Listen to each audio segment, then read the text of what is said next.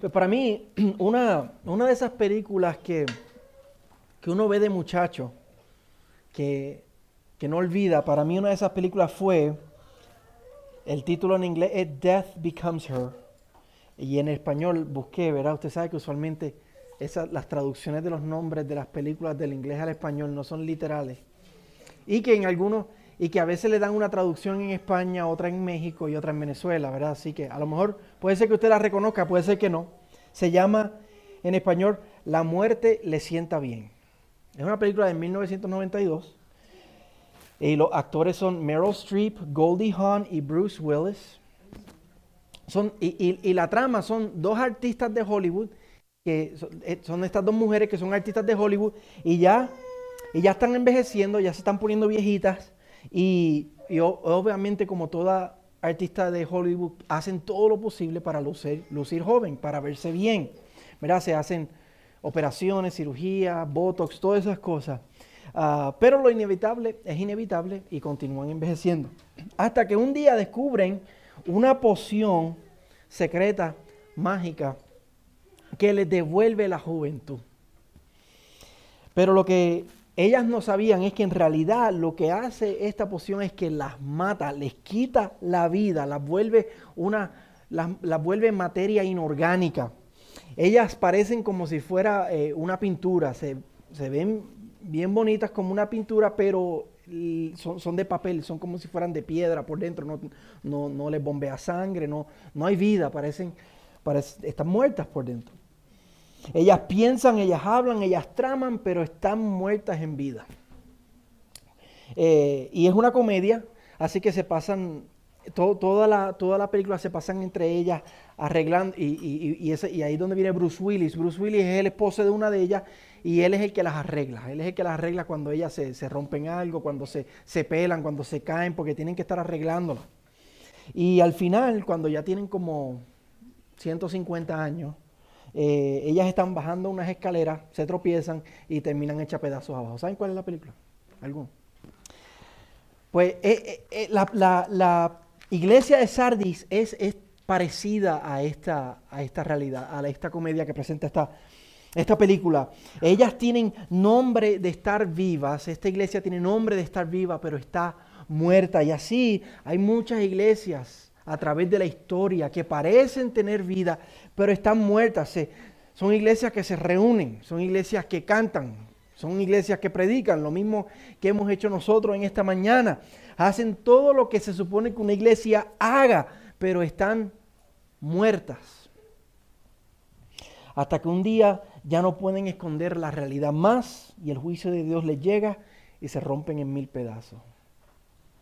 Por ejemplo, algunas denominaciones que han permitido el matrimonio homosexual son los discípulos de Cristo, la Iglesia Episcopal, la Iglesia Presbiteriana USA, los evangélicos luteranos de América, la Alianza de Iglesias Bautistas, la Iglesia Unida de Cristo, por solo mencionar algunas ellos han abandonado totalmente la palabra de Dios y el Evangelio y permiten y reconocen el matrimonio homosexual totalmente en contra de la revelación y de la palabra del Señor. Y cada una de estas denominaciones tiene iglesias que están reunidas ahora mismo en, en algún lugar. Iglesias que están cantando y están predicando, parece que están vivas, pero están muertas por el testimonio de la palabra de Dios. Eso es una triste, pero también miedosa realidad que le puede pasar a cualquier iglesia, incluyendo a nosotros. Pero la iglesia la primera iglesia que claramente le ocurre esto es a la iglesia de Sardis, que, que, nos dice la palabra.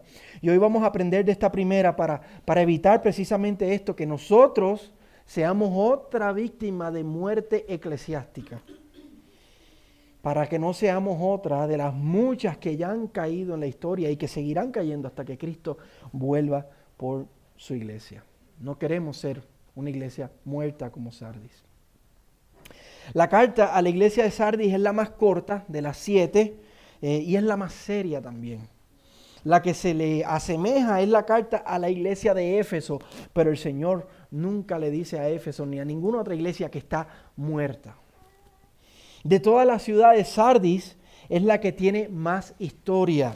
Eh, esta Sardis fue la capital del antiguo, en, aquel tiempo antiguo, ahora, ahora sería prehistórico, del antiguo reino de Lidia. Fue fundado 1200 años antes de que se les escribiera esto. Era un reino con muchas riquezas y con mucha gloria. Eh, y una de las características de ellos era que, tenían mucho oro. Había un río que pasaba cerca de la ciudad que tenía mucho oro. Y fue, fue la primera ciudad que hay récord histórico que hizo monedas de oro, Sardis.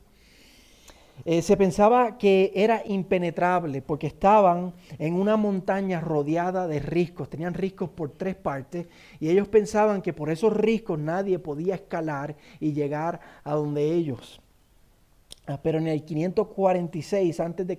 ellos fueron conquistados por Persia, por el rey Ciro, y precisamente por eso, porque solamente estaban protegiendo un frente, descuidaron los otros tres lugares y se subió, un solo soldado subió por un lado, abrió la puerta de la ciudad y Persia entró y la conquistó.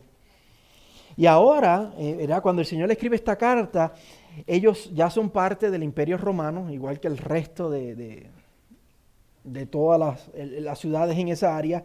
El imperio romano era el poder mundial en ese momento. Ellos tienen, su patrona es, eh, la, patrona, la diosa de la ciudad es Artemis o Cibel, y ella era la diosa de la inmortalidad. Ellos veneraban eh, la inmortalidad. Interesantemente, el Señor les dice, estás viva, tienes nombre de estar viva, pero estás muerta. Eh, tienen un gran templo construido a ella, pero fue un templo que nunca pudieron terminar. Siempre se, les quedó a mitad. Es una ciudad de, mucha afluencia y mucha riqueza y muchos récords históricos de, grandes donaciones que se hacían en esta ciudad. Ah, tiene mucha historia, tiene mucho paganismo. Y en medio de esa ciudad se funda una iglesia, una iglesia de Cristo, para la gloria de Dios.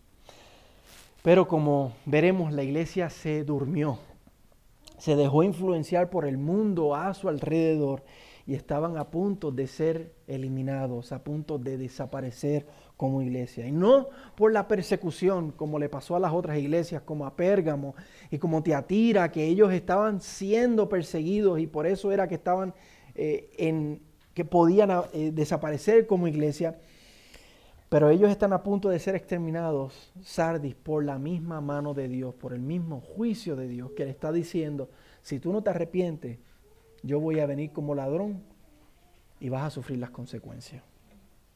Ellos se hicieron amigos del mundo y como dice Santiago 4:4, se constituyeron enemigos de Dios. Y la carta, ¿verdad? Usualmente cada, cada carta de las que hemos estado viendo comienzan con el Señor reconociendo una fortaleza de la iglesia, algo que la iglesia está haciendo bien. Era, por ejemplo, a Éfeso le dijo, yo conozco tus obras, tu fatiga y tu perseverancia. A Esmirna le dijo, yo conozco tu tribulación, tu pobreza, pero eres rico espiritualmente. A Pérgamo le dijo, guarda fielmente mi nombre y no has negado mi fe. A Teatira le dijo, yo conozco tus obras, tu amor, tu fe, tu servicio y tu perseverancia. Así que, ¿qué es lo que el Señor le reconoce a la iglesia de Sardis? Verso 1. Dice, yo conozco tus obras, que tienes nombre de que vives, pero estás muerto. En lugar de un reconocimiento, la iglesia solamente recibe una reprensión. Si le fuéramos a, galardonar estrellas a las iglesias, ¿verdad? Como usualmente Google Review, ¿verdad? una, estrella, cinco estrellas. Esmirna tiene cinco estrellas, Éfeso tiene dos estrellas, pero Sardis tiene negativo una estrella. No tiene, no tiene nada que el Señor reconoce. No se le reconoce absolutamente nada. Y en lugar de reconocimiento recibe una reprensión. Tienes nombre de estar viva, pero estás muerta. O sea que ella tiene el sign de iglesia. La iglesia de Cristo en Sardis. En esa iglesia se, se, canta, en esa iglesia se predica, se hacen muchísimas cosas, se reúnen en el nombre del Señor. Hacen todo lo que una iglesia hace. pero espiritualmente está muerta. ¿Puede haber esperanza para una iglesia así? Tal es la gracia y la misericordia del Señor que, que sí hay esperanza, sí hay misericordia. Verá, Jesucristo dio su vida por su iglesia, así que Él no se va a rendir tan fácilmente con Sardis. Le dice en el versículo 2, ponte en vela y afirma las cosas que quedan, que estaban a punto de morir. Así que dice que todavía hay signos de vida, poquito, pero hay signos de vida. Es como si estuviera en una coma profunda. Pero hay, hay, algunos signos de vida todavía. ¿A qué se refiere a las cosas que quedan? En el versículo 4 le dice, pero tienes unos pocos en Sardis que no han manchado sus vestiduras. Entonces es una iglesia muerta, pero es una iglesia que está principalmente muerta, pero hay algunos pocos creyentes, verdaderos creyentes en esa iglesia. Y aquí vemos, hermanos, que en una iglesia muerta, Vemos por la palabra de Dios que pueden haber verdaderos creyentes. En una iglesia donde no se predica el Evangelio, o se predica un Evangelio aguado o un Evangelio torcido, pueden haber verdaderos creyentes con los cuales el Señor todavía tiene propósito. Por ejemplo, cuando Lot estaba en Sodoma, ¿verdad? El Señor dijo que Él no iba a derramar ese juicio hasta que saliera Lot de esa ciudad. Y no es hasta que Lot sale que entonces se derramó el juicio de Dios sobre esa, sobre esa ciudad. Pueden haber verdaderos creyentes en una iglesia que no sea una iglesia fiel, pero Dios saca a esos creyentes de ahí y los conecta en una iglesia verdadera antes de, pasar su juicio. ¿Cuál era el problema de Sardis? ¿Por qué la palabra lo, lo describe como muertos? ¿Por qué el Señor dice que ellos están muertos? Lo vemos en el versículo 4 dice que unos pocos no habían manchado sus vestiduras. Está hablando de los verdaderos creyentes, no habían manchado sus vestiduras. Lo que significa entonces que la mayoría sí había manchado sus vestiduras.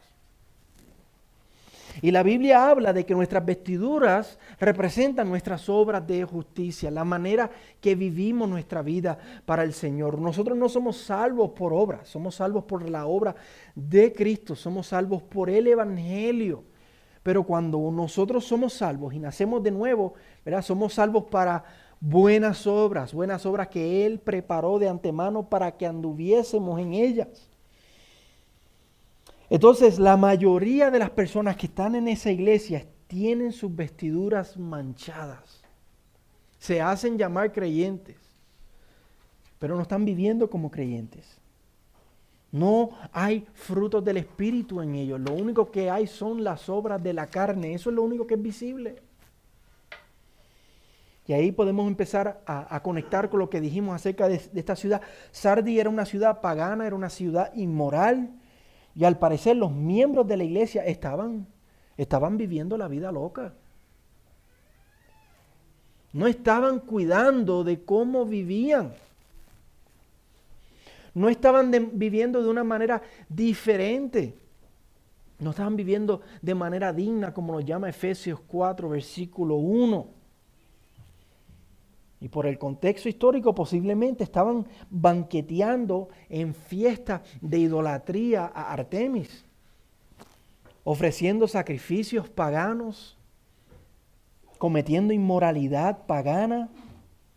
O sea, de, de, lunes a sábado estas personas estaban viviendo como no creyentes y el domingo se reunían en la iglesia para cantar y escuchar la palabra predicada como si eso fuera normal, como si eso fuera aceptado. Lo vemos en el versículo 2 también. Nos dice el versículo 2 que ponte en vela y afirma las cosas que quedan. O sea que ellos no estaban velando, no estaban en vela. El Señor le dice, ponte en vela porque no estaban en vela. No están velando. ¿Y qué significa velar en las escrituras? Significa vivir de manera cautelosa y cuidadosa en el mundo.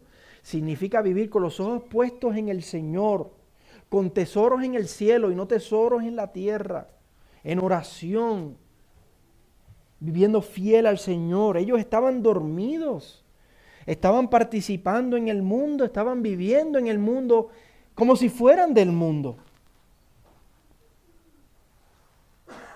Estaban dormidos, estaban descuidando su vida espiritual de la misma manera que ellos habían descuidado su ciudad hacían 500 años y se subió el ladrón y abrió las puertas de la ciudad y fueron invadidos. Ellos se, se pensaban impenetrables espiritualmente, pero el mundo los había invadido a ellos. No estaban velando todas las áreas de entrada y la iglesia estaba siendo asaltada por el mundo. Estaba, el mundo estaba entrando a la iglesia por los miembros de la iglesia. El mundo ya había entrado, ya el mundo había conquistado a esa iglesia.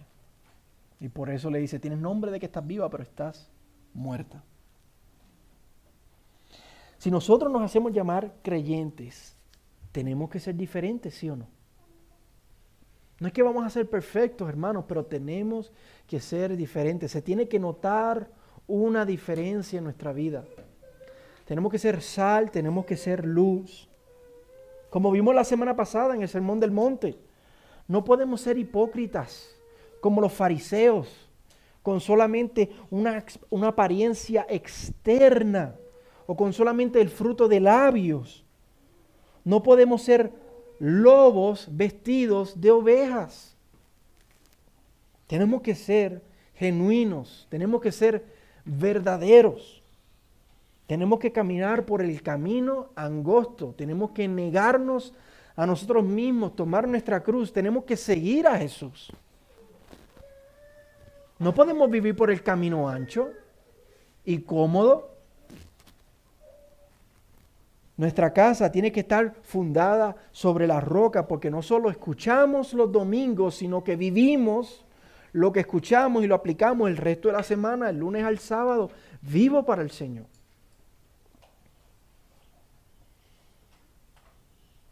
Estamos teniendo cuidado de cómo nosotros vivimos en este mundo, iglesia.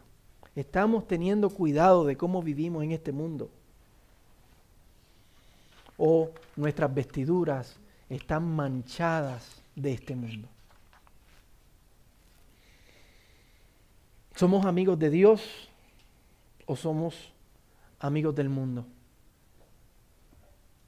Cuando somos amigos de Dios, el mundo es nuestro enemigo. Cuando somos amigos del mundo, Dios es nuestro enemigo. Nos hacemos llamar vivos, pero las obras de nuestra vida, las manchas de nuestras vestiduras demuestran que en realidad estamos muertos. ¿Dónde estamos? Y por eso le dice en el versículo 2 que sus obras no son halladas completas. Santiago capítulo 2 dice que las obras demuestran que nuestra fe es genuina. Cuando hay obras en nuestra vida, nuestra fe es hallada completa. Pero uno que se hace llamar un creyente, pero no hay obras, no hay frutos del Espíritu en su vida, es hallado incompleto. Igual que el templo que ellos estaban construyendo a su dios Artemis, que, que se quedó incompleto. Como creyentes, nuestras vidas pueden ser halladas faltas e incompletas también. ¿Dónde estamos? ¿Cuál es la solución? ¿Cuál es el llamado? Porque otra vez hay esperanza. El Señor está llamando a la iglesia a arrepentirse. ¿Cuál es la solución? ¿Cuál es el llamado? Versículo 3 le dice, acuérdate pues de lo que has recibido y oído, guárdalo y arrepiéntete. Tres cosas le dice el Señor. Acuérdate, guárdalo y arrepiéntete. Primero le dice, acuérdate de qué, de lo que has recibido y de lo que has oído. ¿Qué es eso? ¿Qué es lo que la iglesia ha recibido? ¿Qué es lo que la iglesia ha oído? ¿Qué es eso? Podemos decir que es la revelación de Dios, la palabra de Dios, eso es lo que hemos recibido, eso es lo que escuchamos, eso es lo que oímos, pero podemos ir a más específico porque el clímax de la revelación de Dios es el Evangelio. Son las buenas noticias, eso es lo que hemos recibido, eso es lo que hemos oído. Y yo sé que nos parece repetitivo, ¿verdad? El Evangelio nos parece repetitivo y parece que, cada devocional que manda el pastor y, y, cada sermón que el pastor da es el Evangelio y el Evangelio y el Evangelio. Pero hermanos, eso es lo que hemos recibido, eso es lo que hemos oído. El Evangelio es la clave de todo en la vida cristiana. Y el problema, todo problema de la vida cristiana tiene su raíz en que no nos acordamos de ese Evangelio que nos olvidamos del Evangelio, que lo ponemos a un lado, que lo descuidamos. El día que el Evangelio nos suena repetitivo, ese día comienza nuestra caída. Ese día nos comenzamos a enfermar. Y si pasan muchos de esos días sin alimentarnos con el Evangelio, podemos terminar como la iglesia de Sardis, muertos. Cuidado. Cuidado, tenemos que tener cuidado con el Evangelio. Nos tenemos que acordar del Evangelio. El Evangelio, hermanos, son las mejores noticias del mundo. Y son noticias que nunca van a, dejar de, sorprender, son noticias que, nunca van a dejar de maravillarnos. ¿eh? Es la mejor historia de drama y de acción y de aventura que jamás se pueda imaginar. Y la cosa es que tú y yo estamos incluidos en esa historia. Juan 3:16, de tal manera amó Dios al mundo, a ti y a mí, que envió a su único hijo. Como estaba diciendo Lester cuando abrió esta mañana, y lo mató. Y eso se oye fuerte, ¿verdad? Que Dios mató a su hijo, pero eso es lo que dice Isaías 53. Él lo mató por amor a nosotros para que la deuda de nuestros pecados, muerte, fuera cubierta. El pago del pecado es muerte. Y para nosotros no morir, Él mató a su Hijo en nuestro lugar. De tal manera nos amó Dios. Segunda Corintios 5:21, al que no conoció pecado, lo hizo pecado por nosotros para que fuésemos hechos justicia de Dios en él. En la cruz del Calvario, nuestro pecado le fue puesto a Cristo sobre sus hombros. Y ese pecado fue allí castigado. Y la perfección de Cristo, la vida perfecta que Él vivió, cuando nosotros ponemos nuestra fe en el Señor, nos es impuesta a nosotros. Y así nosotros somos hechos justicia de Dios en Cristo. Esas son las mejores noticias. No había nada que tú y yo podíamos hacer para arreglar nuestra cuenta con Dios. Íbamos camino al infierno, nada podía detener eso y Dios puso su mano. Como en uno de los devocionales que mandamos esta semana, se vistió de justicia. Él nos dio vida cuando estábamos muertos en nuestros delitos y en nuestros pecados. Ese es el Evangelio, hermanos. Y la primera solución para evitar ese decaimiento espiritual, para evitar esa muerte espiritual, es acordarnos de lo que hemos recibido y oído el Evangelio. Nunca lo podemos dar por, ah, yo lo conozco. Ah, no podemos asumir el Evangelio. Tenemos que acordarnos del Evangelio. Tenemos que atesorar el Evangelio. Pregúntese usted, ¿todavía te asombra el Evangelio? ¿O ya te aburre el Evangelio?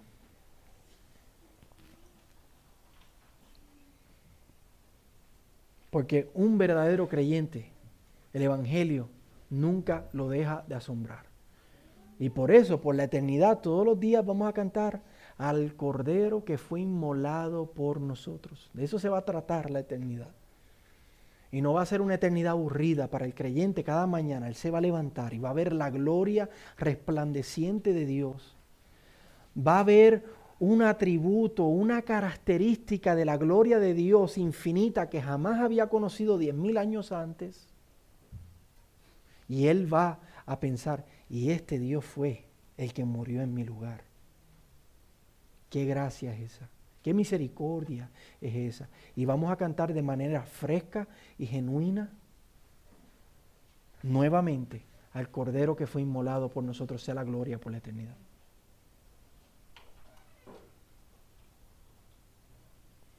Que el Señor abra nuestros ojos como estábamos cantando. Abre mis ojos, oh Cristo. Que el Señor abra nuestros ojos a las maravillas de su gracia y a la gloria de la cruz. Que nos acordemos de lo que hemos recibido y que hemos oído. Pero no solamente acordarnos, también tenemos que guardarlo. Acuérdate y guarda eso. Tenemos que guardar el Evangelio. Tenemos que atesorar ese Evangelio. Tenemos que repetirnos ese Evangelio. Y por eso es que lo cantamos, por eso es que lo estudiamos, por eso es que lo reflexionamos, por eso nos amonestamos los unos a los otros con el Evangelio, nos alentamos con el Evangelio. No hay nada mejor que yo pueda compartir contigo ni tú conmigo que el Evangelio. Nos confrontamos con ese Evangelio, hermano, no podemos vivir así, porque Él dio su vida por nosotros. Lo guardamos, lo guardamos. Lo guardamos practicando nuestras disciplinas espirituales. Las mujeres ayer tuvieron su, retiro y, de, de las disciplinas espirituales. Así es que nosotros guardamos el Evangelio al leer su palabra diariamente y meditar en esa palabra. Esta palabra no es como otra palabra. Qué bueno por los buenos libros y las buenas series y las buenas películas de Netflix y, los videos informativos de Facebook o de YouTube. Qué bueno por eso, pero esto es otra cosa. Esto es otra categoría. Estas palabras son de Dios. Son palabras santas, inerrantes, infalibles. Son inspiradas por Él mismo. Tenemos que leer esa palabra. Tenemos que guardar esa palabra. Tenemos que vivir en esa palabra. Tenemos que tener una vida de oración constante y genuina como decíamos el domingo, no solamente para que me vean qué bonito ora, ora esta persona, qué bonito yo oro, no, no, no, de verdad, con el Señor, para que mi Padre me vea, para encontrarme con mi Dios. Una vida de oración genuina. La disciplina espiritual también de congregarnos, hermanos, no descuidar eso como le pasó a los, a los hebreos, en la carta a los hebreos, que habían descuidado el congregarse. Nosotros no descuidamos eso. Así guardamos el Evangelio. Así lo atesoramos y de esa manera demostramos que no es solo palabras. Ah, yo me acuerdo del Evangelio. No es solamente apariencia, es verdaderamente, estoy guardándolo, estoy atesorando. Pregúntese usted dónde está usted en su práctica de disciplinas espirituales. En guardar el Evangelio, ¿dónde está usted? En la lectura de la palabra, en su vida de oración, en el congregarse, Estamos buscando primeramente el reino de Dios y su justicia para que todas las otras cosas vengan por añadidura y se acomoden en mi vida o tengo otras prioridades que van por encima del Señor, de guardar el Evangelio. ¿Hay alguna disciplina que estamos descuidando? ¿Alguna específica? Tenemos que guardar eso que hemos recibido y que hemos oído. Y tercero, nos arrepentimos. Lo tercero que hacemos para volver a la vida es arrepentirnos. Cuando fallamos, cuando no nos acordamos del Evangelio, cuando nos olvidamos de ese Evangelio, cuando no lo guardamos, entonces nos arrepentimos. Nos volvemos a nuestro Salvador y Señor con dolor y con tristeza y nos arrepentimos. Como Pedro al final del Evangelio de Juan, cuando se vuelve al Señor y se arrepiente. Como David en el Salmo 51, luego de pecar contra el Señor, Él se arrepiente. Respondemos a ese Espíritu Santo que vive en nosotros y nos redarguye porque no hemos cumplido la ley de Dios escrita en nuestros corazones y nos volvemos a Dios. ¿De qué nos tenemos que arrepentir hoy? Yo me tengo que arrepentir, hermano. ¿De qué nos tenemos que arrepentir hoy? ¿De qué manera no, hemos, no nos hemos acordado del Evangelio? ¿De qué manera no lo, hemos, no lo hemos guardado? ¿De qué manera nos tenemos que arrepentir? Ese es, la, ese es el ciclo de la vida cristiana. Ese es el ciclo espiritual nuestro, hermano. Nosotros nos acordamos, lo atesoramos, lo guardamos Y cuando lo descuidamos porque somos pecadores, nos arrepentimos y nos volvemos a acordar y volvemos a guardar. Y cuando inevitablemente fallamos, nos volvemos a arrepentir. Pero volvemos a acordarnos. El problema de la iglesia de Sardis es que no estaba acordando, se no estaba guardando y se habían ido a vivir la vida loca. No se estaban arrepintiendo, no estaban volviendo. ¿Dónde está nuestro arrepentimiento?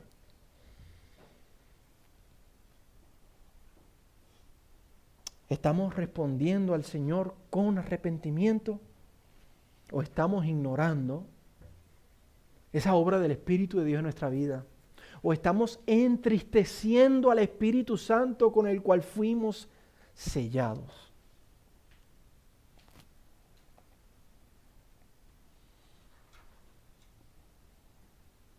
Ya vimos el amor de Cristo por su iglesia para restaurarla, pero no es solo amor que el Señor tiene para su iglesia, para restaurarla. El Señor también le da poder a su iglesia para restaurarla. Miren el versículo 1. Escribe al ángel de la iglesia en Sardis, el que tiene los siete espíritus de Dios y las siete estrellas, dice esto. Habíamos visto en el capítulo 1 que esto de los siete espíritus de Dios está hablando de manera simbólica acerca de la plenitud del Espíritu Santo de Dios. Es un espíritu pleno, es un espíritu completo, es un espíritu infinito que nos da todo lo que plenamente necesitamos. Como dice Juan capítulo 4, Él nos ha dado el espíritu sin medida. Hay un poder pleno para restaurar nuestras vidas. Si espiritualmente estamos en las condiciones de Sardis, si no estamos velando, no estamos acordando de lo que hemos oído y recibido, no lo estamos guardando y no nos estamos arrepintiendo, hay un poder para volvernos a la vida, para restaurarnos. Y ese poder vive en nosotros, para revivir lo que está a punto de morir. Aquí está hablando, ¿verdad?, de la iglesia, pero si nosotros hacemos un inventario de nuestra vida espiritual, ¿qué está a punto de morir? De las cosas que hemos visto, nuestra lectura de la Biblia, nuestro congregarnos, nuestro orar, el compartir el Evangelio con otros, el arrepentirnos, ¿qué está a punto de morir? El Espíritu Santo en esta mañana nos está hablando, nos está revelando, pero no se va a quedar ahí. El Espíritu Santo también nos da la gracia y el poder para volvernos al Señor de todo corazón. Si tú en esta mañana piensas, reconoces que hay cosas en tu vida que tienes que afirmar, clama al Señor por ayuda. Clama al que tiene los siete espíritus de Dios, que tiene todo poder, que tiene toda gracia, y dile, Señor, revíveme. Señor, restaurame. Señor, haz un milagro en mi vida. Yo no quiero seguir bajando la colina espiritual. Yo no quiero seguir declinando espiritualmente. Yo no quiero seguir perdiendo salud espiritual. Yo quiero decir que la vida que yo ahora vivo, verdaderamente la vivo por la fe en el Hijo de Dios que me amó y se entregó a sí mismo por mí. Yo no quiero darte una vida mediocre. Tú no me di, tú no entregaste tu vida a mitad en la cruz del Calvario. Clama al Señor y dile, Señor, avívame, Señor.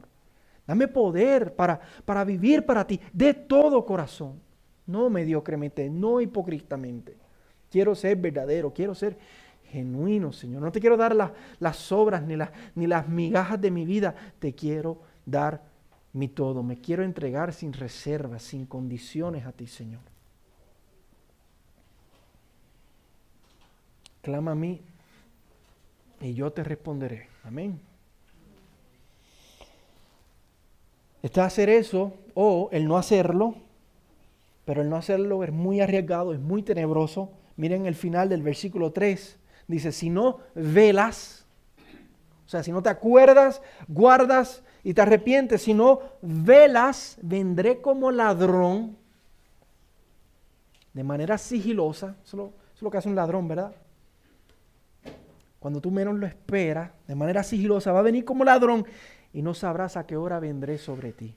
O sea, cuando menos lo imaginemos, puede llegar el juicio de Dios a nuestra vida. Ahí no está hablando de la segunda venida de Cristo, hermano. En los evangelios el Señor habla eh, usando esos símbolos, ¿verdad? De que eh, vendré como ladrón, ¿verdad? Pero aquí está hablando directamente a la iglesia de Sardis que si ella no se arrepiente, el Señor va a venir como ladrón. Y lo que, está, lo que eso significa es que le va a quitar lo que le queda de vida. Va a dejar de ser una iglesia. Lo que le queda es poquito, poquito a esta iglesia.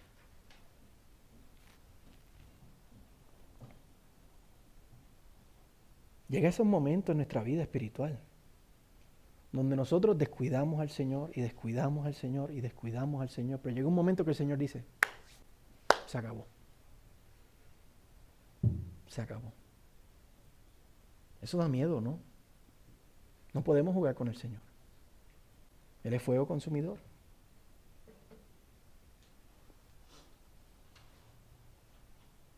Pero si respondemos al llamado del Señor, de velar, de acordarnos, de guardar, de arrepentirnos, si, respondemos a este llamado, de afirmar nuestras vidas espirituales, oye, de tomar esto en serio, eso es lo que está diciendo aquí. Toma en serio tu caminar con el Señor.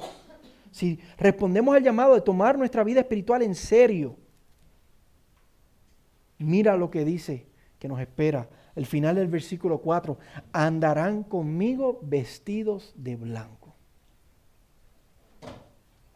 O sea, lo que nos espera es estar con el Señor por siempre. Al final de Apocalipsis vemos que el Señor viene en las nubes con los ángeles y todos sus siervos con Él. Andaremos con Él, estaremos con Él, vestidos de blanco. Para ellos, ropa de blanco significaba una, una demostración de triunfo. Cuando Roma conquistaba una ciudad, ese general volvía y entraba a Roma, entraba vestido de blanco y se le, y se le celebraba su triunfo significaba triunfo. Lo que ahí significa es que si nosotros tomamos en serio nuestro caminar con el Señor, vamos a, a ser triunfantes con Cristo. Su triunfo será nuestro triunfo y estaremos con Él por siempre. Versículo 5, no borraré su nombre del libro de la vida. El libro de la vida tiene los nombres de aquellos que hemos sido, como vimos el miércoles, escogidos por el Señor desde antes de la fundación del mundo. No está diciendo que estos nombres pueden ser borrados. Este verso no es para proveer dudas, sino seguridad. Tu nombre no va a ser borrado. Porque son escogidos que el Señor ha preservado y ha guardado y nos ha, y nos ha llevado hasta el final. Señor quiere que tengamos esa seguridad. El final del versículo 5, y reconoceré su nombre delante de mi Padre y delante de sus ángeles. Él dice eso en Mateo 10:32, que cuando Él vuelva, el que reconozca al Señor va a ser reconocido por el Señor, pero el que niega al Señor. Y no es decir, ah, yo no creo en Cristo. Los de Sardis se están negando al Señor por su vida la manera que están viviendo. Los que nieguen al Señor van a ser negados por el Señor. Pero si tomamos en serio nuestro caminar con el Señor, vamos a tener el honor de ser invitados a las bodas del Cordero, de caminar con el Cordero y ser reconocido por el Cordero. Imagínate, Jesucristo mismo reconociendo tu nombre, diciendo tu nombre al Padre y delante de los ángeles. ¿Qué honor es ese? Estos son privilegios, estos son honores, estar con Él por siempre vestido de, blanco, nuestros nombres nunca ser borrados del libro de la vida. Estos son privilegios, estos son honores que nuestra imaginación no puede comenzar a comprender. Nada en este mundo se puede comparar a esta, a esta gloria. Nada en este mundo se compara a esto, hermanos. Pero la pregunta que nos tenemos que hacer nosotros es si vamos a valorar estas cosas, si las vamos a atesorar, si las vamos a apreciar o si vamos a valorar más los tesoros terrenales, corruptibles y temporeros de este mundo. ¿Qué vamos a valorar más? ¿Qué vamos a atesorar más? ¿Estos tesoros infinitos o los juguetes y los entretenimientos temporeros y vanos de este mundo? Versículo 6, y con esto terminamos, dice, el que tiene oído, oiga lo que el Espíritu dice a las iglesias. Termina siempre igual. Esa es la pregunta. ¿Tendremos oído para escuchar esto? ¿O nos vamos a ir hoy por esa puerta y seguir jugando el juego de cristianito? Seguir jugando con aquel que dio su vida por nosotros. El Señor nos dé oídos para oír, hermanos. Que nos dé un corazón que vele, que se acuerde, que guarde, que se arrepienta.